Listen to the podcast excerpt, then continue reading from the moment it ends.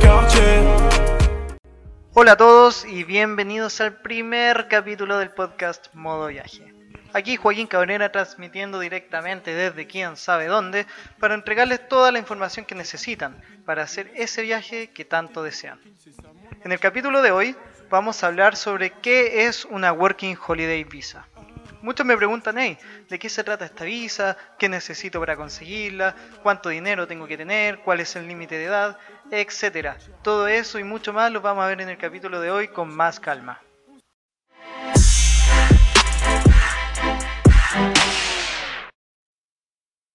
Antes de comenzar, me gustaría invitarlos a que nos sigan en Instagram, Facebook, YouTube como Modo Viaje y si desean información más detallada pueden encontrarla de manera gratuita en nuestra página oficial www.modoviaje.org.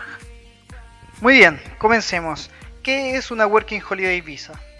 Básicamente es un acuerdo entre dos o más naciones para que sus habitantes puedan viajar y trabajar en el país seleccionado por el periodo de un año. Todo esto con entradas múltiples. Entonces, por ejemplo, supongamos que tú quieres irte a Australia, un destino bastante común, y quieres saber de qué se trata la visa Working Holiday en Australia. Cuando tú aplicas a esta visa y obtienes tu permiso, es un permiso de residencia y de trabajo que dura un año. Tú durante ese año puedes entrar y salir del país todas las veces que quieras, puedes ir a viajar, puedes trabajar dos meses con un empleador, cinco meses con otro, ahí tú vas jugando con esto. Pero lo importante es que sepas que todo ello va por tu cuenta. Es decir, tú tienes que buscar el trabajo, tú tienes que encontrar un arriendo, tú tienes que moverte para ver cómo vas a sobrevivir. Esta visa solamente te otorga el permiso para viajar y el permiso para trabajar en ese país. Es como por ejemplo si yo que vivo en Viña del Mar eh, viajase a Santiago y me mudase a Santiago. Yo tengo que ver cómo me las arreglo para vivir en Santiago. Si me voy a Talca, si me voy a Rancagua, a Antofagasta, Independiente. Este es el permiso. Pero tú tienes que ver cómo lo haces para sustentarte. ¿Qué países puedes hacer esto? Bueno, actualmente Chile tiene convenio con 16 países alrededor del mundo. Sí, es bastante. De hecho, es uno de los países que tienen más convenios. Tú lo comparas con Argentina, lo comparas con Uruguay, con Perú, y Chile tiene más opciones. Así que hay que ser agradecido de ser chileno, si eres uruguayo o peruano o argentino también, porque hay otros países que no tienen esta posibilidad. ¿Con qué países Chile tiene este convenio? Bueno, con Alemania, con Australia, con Austria, con Canadá, Corea del Sur, Dinamarca, Francia, Hungría, Irlanda, Japón, Luxemburgo, Nueva Zelanda, Polonia, Portugal, República Checa y Suecia. Así que opciones hay de más, tú solamente tienes que analizarlas y ver a cuál quieres postular. Cada país tiene sus propios requisitos de postulación, sin embargo suelen ser bastante parecidos. Por ejemplo, en casi todos los países tú necesitas tener entre 18 y 30 años. Sin embargo, hay países como Nueva Zelanda en que te aceptan hasta 35 años. También eh, debes contar con un seguro médico que sea válido en el extranjero. Esto por si te pasa algo, sabes, eh, la salud en el extranjero es muy cara y tienes que estar cubierto. Así que es para prevenirte a ti y para prevenir también al Estado de que no tenga que hacerse cargo de cuentas de extranjeros. Por otra parte, tenemos que tienes que demostrar cierta solvencia económica. No te asustes porque no tienes que demostrar 10 millones de pesos. Esto va variando con cada país. El que requiere menos dinero, si no me equivoco, es Suecia, con alrededor de un millón y medio, algo por el estilo. Ahora, este dinero no es que tú tengas que pagarle al Estado un millón y medio. Este dinero es para ti pero que demuestres que tienes cierta solvencia económica para sobrevivir cuando tú ya llegas al país que deseas. Si te quieres ir a Suecia tienes que demostrar alrededor de un millón y medio, son 15.000 coronas suecas, pero hay un truco. Una es la cantidad de dinero que te solicitan para demostrar y otro es que tú realmente vayas a estar bien con esta cantidad de dinero. Por ejemplo, yo cuando me fui a Alemania, en mi primera Working Holiday, yo me fui con alrededor de 2 millones y algo. Y parece bastante dinero, yo pensé que iba a estar muy bien. Pero cuando recién llegué allá, primero uno se gasta una pasta en, el pasaje. Luego el seguro médico por el año completo. Eh, ahí se me fueron 300 mil pesos más. Después, el arriendo del hostal por las dos primeras semanas. Otros 300 mil pesos. Luego, cuando conseguí un arriendo, tuve que pagar una caución. Esto corresponde a un depósito, una garantía. ¿cierto? Yo tuve que pagar alrededor de 700 euros más. Entonces vamos sumando. 700 euros más el primer mes de arriendo. Tuve que pagar alrededor de 500 euros más. Luego, eh, lo que tú te gastas en comida, uno se gasta alrededor de 200 euros. El pasaje del metro, 90 euros más por, por mes. Y así eso me sigue, tú también después quieres viajar, cuando recién llegas tienes que hacer ciertos trámites, entonces el dinero se va, pero muy rápido, muy rápido. Una cosa es que tú tengas que demostrar cierta cantidad de dinero, que puede que no sea tanta, y otra es cuánto tú realmente necesitas para estar bien.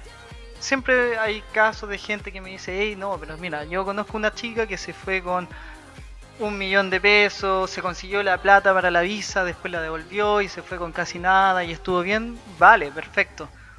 Es posible que mucha gente haya hecho eso, pero no significa que sea la idea más inteligente. Eso es lo que yo quiero destacar. Si queremos viajar, queremos tener una buena experiencia. Y para maximizar las posibilidades de que esta experiencia sea buena, bueno, primero es que tengamos una buena cantidad de dinero, ¿no? Pero bueno, me estuve desviando un poco del tema. Como último requisito es contar con un pasaje aéreo. Algunos países, como Alemania por ejemplo, te solicitan tener el pasaje aéreo antes de postular a la visa. Hay otros que no te solicitan el pasaje aéreo antes o por lo general tú puedes decidir entre demostrar un pasaje de ida y un pasaje de regreso o demostrar que tiene la cantidad de dinero suficiente para comprarte el pasaje más adelante. Yo recomiendo esta opción de demostrar la cantidad de dinero.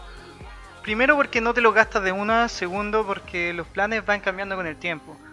Yo me fui a Alemania, mi idea era irme por un año, después regresar y trabajar con mi carrera. Me fui a Alemania, el año pasó rapidísimo, me encantó, no me quería devolver y me fui a Suecia. Me fui a Suecia un año, después allá conocí a mi novia. Entonces los planes van cambiando y gracias a Dios yo no tenía ese pasaje de regreso, sino lo hubiese perdido o qué sé yo. Y vale, o tú dirás, perder un pasaje no es tanto, sí, no es tanto. Pero un pasaje te paga un mes de arriendo en el extranjero, así que no hay que mirarlo en menos. Pero con esto estaríamos cerrando lo que son los requisitos generales, o sea, requisitos de edad, seguro médico, solvencia económica, pasaje aéreo. Esto no nos soluciona mucho la vida, nosotros vamos a seguir teniendo muchas dudas, pero estos son los requisitos. Ahora la gente me pregunta, pero realmente cuánta plata necesito si tú dices que con lo que me piden no es suficiente, la gente me dice si es que es posible ahorrar allá, qué tan posible es viajar cuando ya estás en el extranjero, y todo eso lo vamos a explicar ahora, así que damos inicio a nuestra sección de recomendaciones.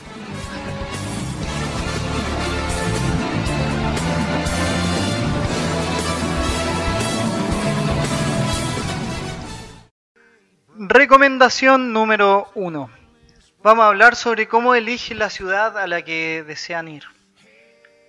Supongamos tú ya decides el país que te quiere ir, te quiere ir a Australia, Dinamarca, por lo general la gente dice, bueno, ya me voy a la capital porque allí hay más trabajo y va a ser más fácil adaptarme.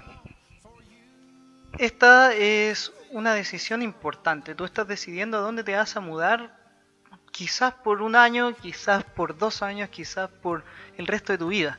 Entonces tómala con calma. Hay que tomar decisiones inteligentes para maximizar las opciones de que nuestro viaje sea exitoso. Te cuento el caso. Yo antes de irme a Alemania me puse a buscar en internet, Google, algo que todos tenemos acceso, sobre tasas de desempleo, por ejemplo. Estuve viendo qué ciudades tenían mejor calidad de vida, qué ciudades tenían menor calidad de vida. Estuve analizando los costos de vida en un país y en otro. Para esto tenemos un post en nuestra página www.modoviaje.org en el que comparamos los costos de vida con Chile y el extranjero, pero si no, también hay varias páginas en internet que tú puedes encontrar. Y con estos comparadores hacerte una idea más o menos de cuánto vas a estar gastando mensual, cuánto no. Entonces, tómate el tiempo, piénsalo, conversa con gente que sea del lugar, únete a grupos. Mira, en Facebook está lleno de grupos de chilenos en Suecia, chilenos en Berlín, chileno, y tú puedes ir especificando cada vez más. Si tú pones chileno en Viña del Mar, seguro que te va a aparecer. Con mayor razón en el extranjero, porque cuando alguien está solitario en el extranjero, tiene esta tendencia natural a tratar de conocer gente. Somos seres sociales, así que aprovecha estos grupos, intenta hacer preguntas, eh, preguntarle a la gente qué te recomiendan. Quizá algunos digan, mira, yo ya llevo acá tres años y he descubierto que no es la mejor ciudad. Yo hice este ejercicio y fue así como decidí irme a Frankfurt. Frankfurt es una ciudad en que los niveles de desempleo son muy bajos, eh, una ciudad en que es muy internacional. Yo conocí gente de diversos países, por lo que era más sencillo adaptarme con inglés. Yo no hablaba alemán antes de irme y yo pensaba, ah, bueno, el inglés me va a ser más útil acá. Es una ciudad que está en una ubicación geográfica dentro de Alemania que hacía muy sencillo que yo viajase. Por lo demás, el aeropuerto de Frankfurt es muy transcurrido, por lo que los pasajes son económicos. Y era. Yo fui a Londres por 20 euros, o sea, ¿cuántos serán esos? 17 mil pesos. Yo fui de Alemania a Londres analicen, analicen y esa es mi primera recomendación que estoy seguro que no se van a arrepentir. Segunda recomendación y algo que ya estuve tocando un poquito es que vean cuánto dinero se llevan. Mientras más dinero puedan llevarse, mejor, mejor. También cada país tiene distintos precios. Francia es muy caro, eh, Dinamarca es caro, Suecia es caro, Alemania un poco más barato que estos países. Si vas a Hungría, por ejemplo, es mucho más barato. Si vas a Polonia, es mucho más barato que, en Alemania o que en el norte, ¿cierto? En Escandinavia en general. Pero yo recomiendo irse no con menos de 2 millones y medio, 3 millones de pesos. Suena que es bastante, al principio puede parecer que es difícil juntar esta cifra, pero no es solamente para que estés bien también es para prevenir. Existen muchas situaciones inesperadas que pueden ocurrir. Pensemos ahora en la pandemia, el coronavirus y cómo mucha gente ha perdido sus trabajos. ¿Qué estarías haciendo tú hoy en el extranjero si pierdes tu trabajo? Y no tienes ingresos, que ese es finalmente lo que ocurre. No tienes ingresos, no tienes dónde vivir, si es que no tienes como para pagar el arriendo, ¿De dónde saca el dinero? ¿De verdad quieres ser ese tipo de persona que depende de sus padres todo el tiempo? Bueno, si no hay otra opción, tendrás que hacerlo. Pero la idea es que no sea así. La idea es que tú puedas juntar dinero y tener tus reservas para que cuando pase algo inesperado tengas como cubrirlo. Esa es la definición de ser un adulto en el fondo. Por lo demás, cuando viajas, todo es inesperado, puede suceder cualquier cosa les cuento mi caso. Yo cuando me fui a Alemania, yo pensaba que iba a ser muy sencillo encontrar trabajo, porque yo hablo bien inglés, porque es una ciudad muy internacional, pero yo no estaba considerando que uno cuando viaja va a buscar trabajos sencillos, en limpieza, trabajo repartiendo, trabajo en fábricas, y por lo general esos son trabajos que los alemanes no hacen uno entra directamente al eslabón más bajo de la cadena socioeconómica y trabaja con refugiados, trabaja con otros inmigrantes que por lo general no hablan inglés, hablan alemán, porque han aprendido alemán para trabajar, ¿cierto? Supongamos alguien que viene de Siria como refugiado, es muy difícil que hable inglés, pero como el gobierno les da cierto support, cierto, ¿cómo lo puedo decir? Apoyo, eh, lo incentivan a aprender el idioma, eh, les subvencionan clases de alemán, ellos aprenden alemán, se insertan en la sociedad porque es Alemania, ¿cierto? Y luego tú trabajas con ellos. ¿Cómo te comunicas si es que no hablas alemán? Ellos no hablan inglés, por lo general tus jefes no van a hablar inglés porque no son alemanes. Los alemanes, eh, en promedio, siempre hay excepciones, pero los alemanes por lo general están en un eslabón más alto de la cadena. Por ende, para mí fue muy complicado encontrar trabajo sin hablar alemán. Pasaron dos meses antes que yo encontrara mi primer trabajo. Fueron dos meses de gasto.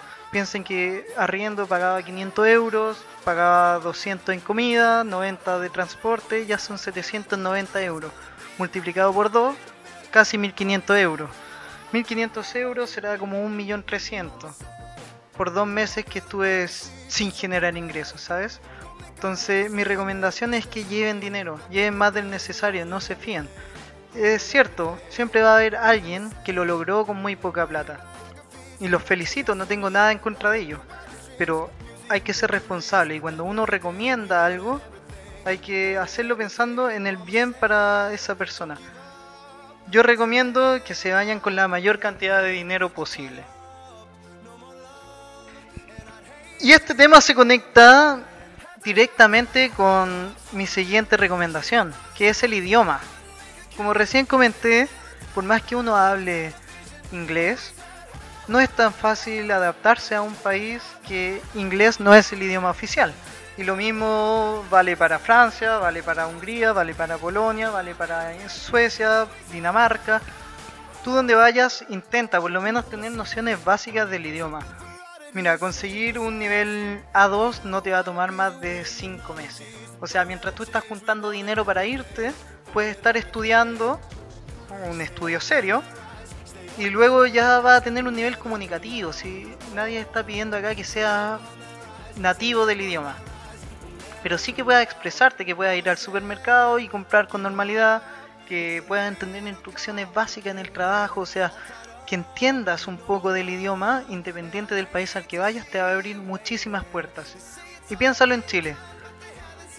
Ha llegado mucho haitiano a Chile que eh, son muy trabajadores, ha llegado mucha gente con muchas capacidades, pero tienen la limitación de que no hablan español. ¿Cómo me comunico yo con alguien que no habla español acá en Chile? Siendo que en Chile ya poca gente habla inglés. Para ello es muy difícil. Bueno, nosotros somos los haitianos cuando estamos en el extranjero. Nosotros necesitamos hablar el idioma para poder manejarnos. Es distinto si alguien se va a estudiar, por ejemplo, porque si tú te vas a una universidad, ya estás en un ambiente más protegido. Si tú te vas con una visa de trabajo, por ejemplo, eh, y te vas directamente contratado por una empresa, ya estás en un ambiente más protegido es otro el contexto. Pero nosotros que estamos hablando hoy en día de una visa Working Holiday, que tú te vas a la vida, o sea, vas a la deriva, no conoces a nadie, no saben qué vas a trabajar, tienes que ganártelas por ti solo, es muy muy difícil cuando no hablas el idioma. Opciones hay, por supuesto. Siempre puedes trabajar en limpieza, en los hoteles suelen recibir gente, hay opciones, pero ya se complica mucho más. Entonces mi recomendación es descarga Duolingo, apréndete las mil palabras más comunes que usen en ese idioma, empieza a hablar con gente, mira, por internet está Tandem, hay un montón de aplicaciones que hacen posible que estemos en contacto con gente de otros países. Conoce gente, empieza a hacer cosas que no hacen nunca, porque de eso se trata viajar, empezar a hacer cosas nuevas. Muévete, eso es lo importante, sé independiente, sé un adulto, muévete, aprende el idioma y te aseguro que tu experiencia va a ser muchísimo, muchísimo mejor.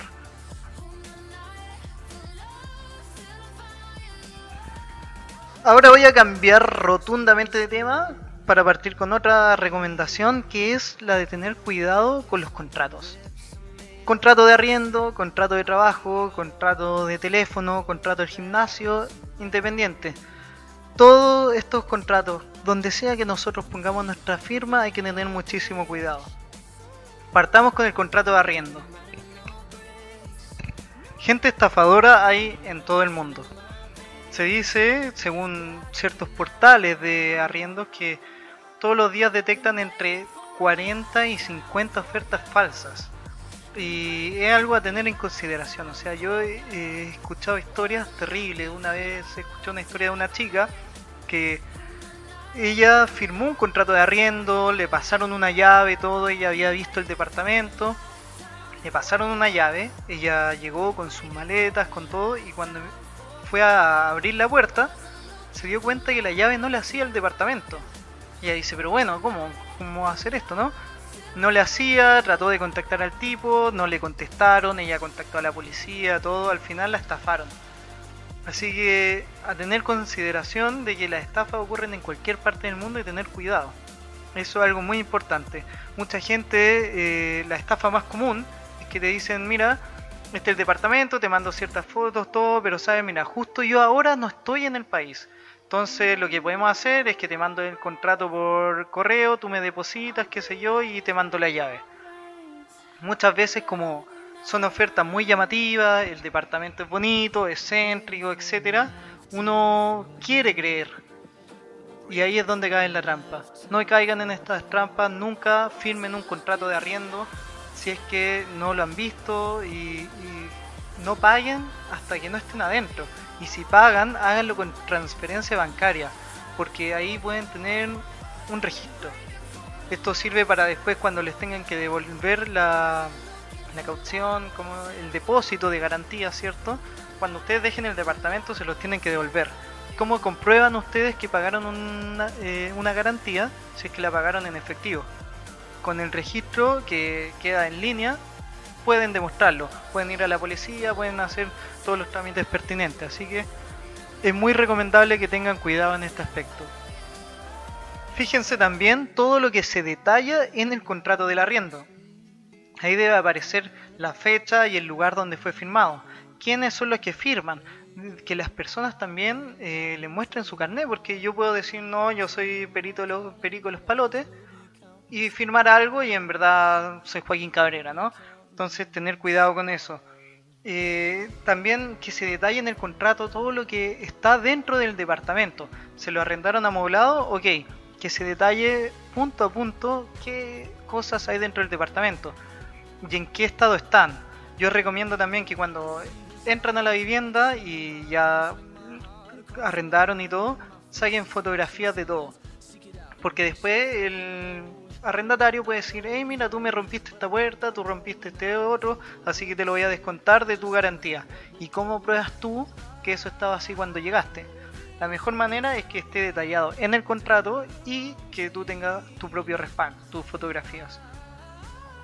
En cuanto al precio, eso, bueno, se ve entre ustedes cuánto es lo que vas a pagar, pero es importante que en el contrato se detalle las fechas, qué días de cada mes se paga, si se paga adelantado, se paga el mes luego de finalizado, el modo de pago, las cantidades de depósito, la cantidad de garantía, cómo va a ser devuelta la garantía también, etcétera. Eh, que detallen también las cláusulas de salida, esto es muy importante porque tal como el empleado, el arrendatario no puede echarte a la calle de un día para otro, supongamos ahora en la pandemia. Mucha gente me comentaba que eh, los arrendatarios les decían, mira, ¿sabes qué? Voy a necesitar el apartamento, así que necesito que te vayas de aquí a una semana. Eso es ilegal. Por eso es importante que en el contrato esté explícito las cláusulas de salida cuánto tiempo tiene que avisarte con anticipación el arrendatario para que tú dejes el departamento. Por lo general es un mes, tres meses, y por lo mismo, para ti es lo, mismo. Tú tienes que saber con cuánto tiempo de anticipación puedes dejar el departamento. Supongamos tú estás viviendo en un sitio y encuentras otro departamento que está buenísimo, está más barato, mejor ubicación, no puedes llegar y cambiarte tienes que avisar con anticipación y eso debe estar explícito en el contrato. Con cuánto tiempo de anticipación ambos pueden terminar el contrato. Por otra parte, es importante que en este mismo contrato detallen eh, todos los gastos incluidos. Está incluido el agua, la calefacción, el recojo de la basura, quién cubre estos gastos. Hay países, muchos países en Europa en que te cobran por la televisión, ya se lo cobra el Estado. Entonces, ¿lo pagas tú como arrendatario o lo va a pagar el dueño de la, del inmueble? quiero aclarar, esto no es para asustarlos, para que ustedes piensen, chuta, si me voy me van a estafar. No, no es así. Pero hay que tener las precauciones.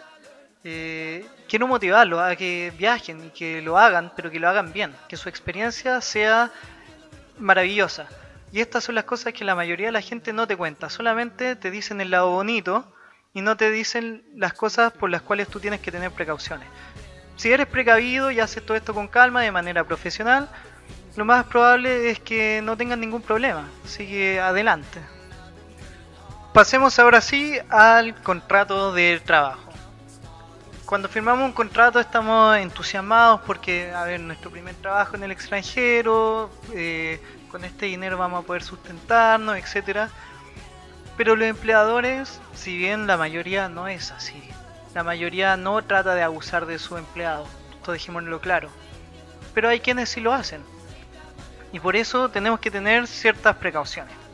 En el contrato de arriendo, o sea, perdón, en el contrato de trabajo, es importante destacar varias cosas, como por ejemplo el salario. ¿Cuándo va a ser cancelado el salario? Muchas empresas pagan 15 eh, días del mes siguiente.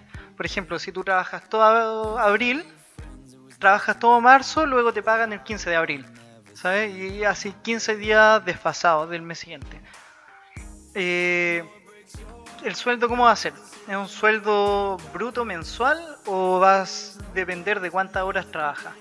Muchos lugares, en muchos países se estila también que el sueldo es dependiendo de la cantidad de horas que tú trabajas.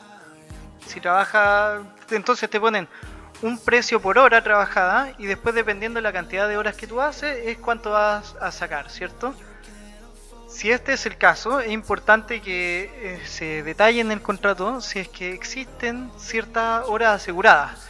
Por ejemplo, supongamos tú trabajas en un resort de esquí, trabajas en la nieve. Si es que no neva, no vas a tener trabajo, ¿cierto? Entonces es importante saber si que tienes cierta cantidad de horas aseguradas. Capaz que dicen, mira, te aseguramos 20 horas por semana. Ya, entonces aunque no nieve y aunque tú no hagas nada y vayas solamente ahí a mirar, a limpiar o a hacer lo que sea, te tienen que pagar esas 20 horas semanales, que ya son 80 horas mensuales y por lo menos te sirve para pagar el arriendo y subsistir, ¿sabes? Entonces es importante que pregunte eso. No siempre te aseguran horas, pero hay lugares que sí lo hacen y en preguntar no hay ningún engaño. Si tienes tiempo, pregunta también por los impuestos. Tener claro cuánto tú vas a pagar para saber desde el precio bruto a, cuánto vas a recibir líquido.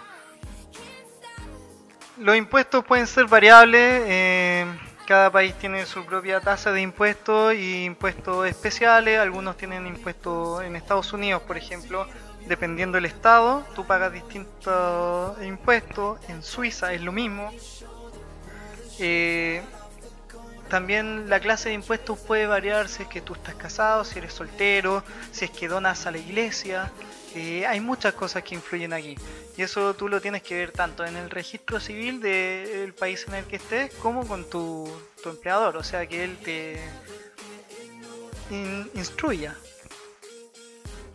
es importante que se estipule también en el contrato de trabajo respecto a los días festivos, tú tienes que trabajar en los días festivos o no, cuántos días tienes libre a la semana o al mes, eh, si el trabajo es de lunes a viernes o semana completa, los turnos, son turnos rotativos, trabajas de mañana, después de tarde, después de noche o siempre van a ser turnos fijos.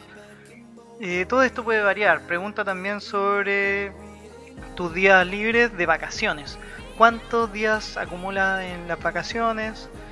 ¿Y qué pasa en caso de que te enfermas? ¿Cómo tienes que avisar para que no vas a asistir al trabajo? Hay lugares en los que tú el primer día que falta ya tienes que llevar certificado médico.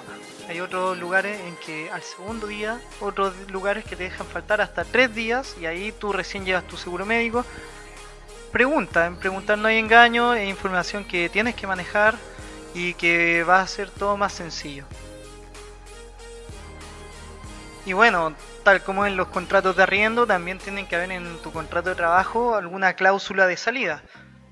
¿Cómo va a hacer el empleador si es que te quiere despedir? cuánto tiempo de anticipación tiene que darte y si es que tú quieres renunciar también. Porque es muy posible que llegue al país, te empieza a manejar más con el idioma, empieza a aprender y te empieza a tener mejores opciones de trabajo, que te ofrecen más dinero, que te ofrecen beneficios por otra parte y te quieres cambiar, bueno, ¿cómo lo haces? Acá nadie es un esclavo, tú no estás atado a ese trabajo, pero hay que hacer las cosas como corresponden. No puedes dejar al empleador desamparado de un día para otro. Entonces, averigua bien sobre las cláusulas de salida. Y finalmente, para terminar con todo el tema de los contratos, eh, me gustaría recalcar que pongas especial atención a cualquier contrato que firme, o sea, contrato de arriendo, de trabajo, o de gimnasio, o de teléfono, porque se estila mucho en Europa en general que los contratos son mínimo por un año y luego se renuevan automáticamente. Supongamos tú quieres ir al gimnasio, no te puedes inscribir por un mes simplemente. La mayoría de los gimnasios te va a obligar a firmar un contrato por un año. ¿Qué pasa si tú quieres dejar de ir, sabes? O si es que vas cinco meses y se te acaba tu visa. Todos esos detalles influyen. Respecto al teléfono, yo recomiendo tener prepago porque hay planes muy buenos de prepago que son bastante económicos y cubren todas tus necesidades, pero hay gente que le gusta tener planes más sencillos, pagan automáticamente con la tarjeta, se olvidan. Averigua también por el contrato, porque puede que te lo hagan por el año, que es lo más probable, o por dos años incluso, y que después se renueve y tú te devuelves a Chile o a donde te quiera ir con una deuda del porte de un buque, así que averigua bien. Siguiente recomendación. Seguro médico. Siempre es difícil elegir el seguro médico que mejor te cubra, porque hay algunos que cubren más dinero, otros que cubren menos. Hay algunos que tienen cierta fama de que no responden. Hay otros que son muy económicos, pero cuando los necesitas no, no aparecen. Eh, hay otros que responden muy rápido, te depositan el dinero antes. Hay algunos que hacen que tú pagues y luego eh, ellos te reembolsan. Y si tú te enfermas y no tienes para pagar, eh, bueno, ¿qué haces? ¿Sabes? Entonces, ten cuidado, averigua bien sobre el seguro médico y averigua también los requisitos del país al que vas. Porque, por ejemplo, en Alemania, yo doy mucho el caso de Alemania porque yo estuve en Alemania y en Suecia, pero esto suele ser transversal. En Alemania es obligatorio que tú tengas un seguro médico alemán. Si es que quieres trabajar, tienes que tener un seguro médico alemán.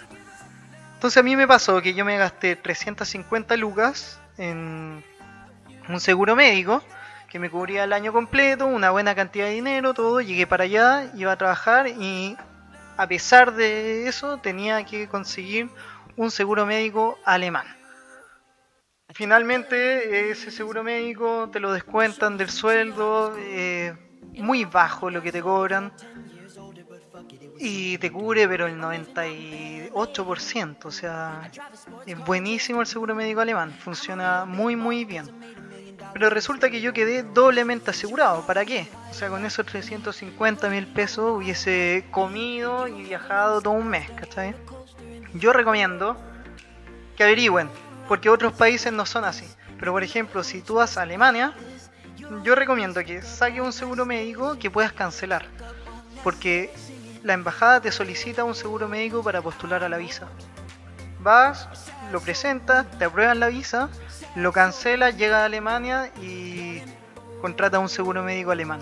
Esa es mi recomendación, no es 100% legal, lo digo al tiro, pero es lo que yo recomiendo para que no gasten dinero de más. O si no, contraten un arriendo, o sea, un seguro médico que se pague mensualmente. Porque pagas un mes, llega a Alemania hasta que te consigue el otro y luego le das de baja a este arriendo. Este contrato de seguro médico. Quedé pensando en el arriendo. Otro tip que puede ser muy útil es sobre hacer un workaway. Cuando tú recién te vas, tienes toda esta adrenalina y esta angustia, esta ansiedad de pensar, mira, ¿en qué voy a trabajar? ¿Dónde voy a vivir? Que es lo primero, encontrar vivienda. ¿Dónde voy a vivir? ¿cómo voy a encontrar arriendo en dos semanas, en una semana? ¿Cómo lo voy a hacer? Y si vivo de hostal me va a salir bastante caro. Bueno, para solucionar esto, yo recomiendo hacer un workaway. Workaway no es más que un voluntariado en el que tú trabajas, por ejemplo, en un hostal, es muy común, trabajar en granja, eh, pero trabajar en algún lugar cuatro horas al día y a cambio no te pagan nada, pero te dan almuerzo y alojamiento. Entonces tú llegas al país, puedes hacer todos tus trámites, que cuando llegas tienes que hacer ciertos trámites, tienes que registrarte en la ciudad, tienes que sacar número de teléfono, tienes que hacer varias cosas, el seguro médico, bla, bla, bla. Entonces, si tú haces un workaway, llegas a hacer un voluntariado, por ejemplo, en una hostal. Trabaja en la hostal cuatro horas al día, que no es casi nada, un trabajo bastante sencillo. Ahí tienes donde vivir, no gastas en comida, aprovechas de conocer la ciudad, eh, aprovechas de, ver cómo te manejas con el idioma, quizás encuentras un trabajo, qué sé yo.